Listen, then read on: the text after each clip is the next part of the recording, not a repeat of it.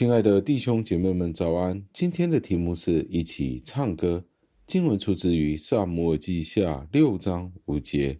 经文是这样说的：大卫和以色列全家在耶和华面前，用各种松木制造的乐器，就是用琴、瑟、鼓、拔、锣作乐跳舞，感谢上帝的话语。加尔文是这样子的谈论这一段的经文。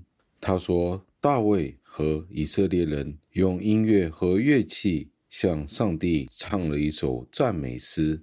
大卫召集了一大班人，使得每一个人可以齐心协力的一起去敬拜上帝。他知道上帝不只是让大卫单单明白他自己，也是让亚伯拉罕全家去知道他自己。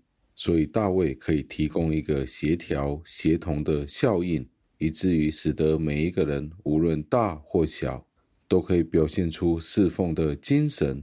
在这里，我们看见了赞美诗真正的用途。我们要互相的鼓励，在赞美诗里面去庆祝和颂赞上帝的名。每一个人只要在心里面向上帝祈祷和感谢他，就足够了。这是对上帝的真正赞美和敬拜。在诗篇的第十五篇十五节这样子说道：“在患难的日子，你呼求我，我必搭救你，你也必尊敬我。”我们每一个人虽然可以在私底下去祈求上帝，我们都有特权在公众的地方为我们的信仰做见证，并且以我们的榜样去鼓励他们。当我们在教会里面，向上帝祷告和唱诗的时候，我们这样子做不是为了要荣耀自己，而是去宣扬我们只寻求上帝在我们当中得着荣耀。我们应该要不断的互相鼓励，因为人很容易因为懒惰而不去敬拜上帝了。因为我们暂时可以在这个时空里面向上帝献诗敬拜上帝，都是上帝给我们的恩典。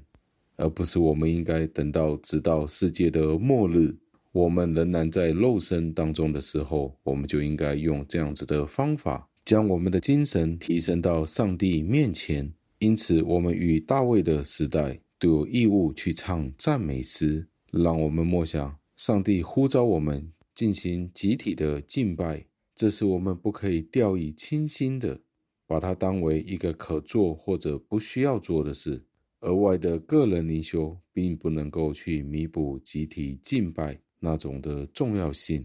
我们应该培养对敬拜的热爱和和对上帝从我们当中得到的荣耀。让我们一起祷告，亲爱的恩主，我们赞美感谢您，因为大卫在以色列全家当中尽忠。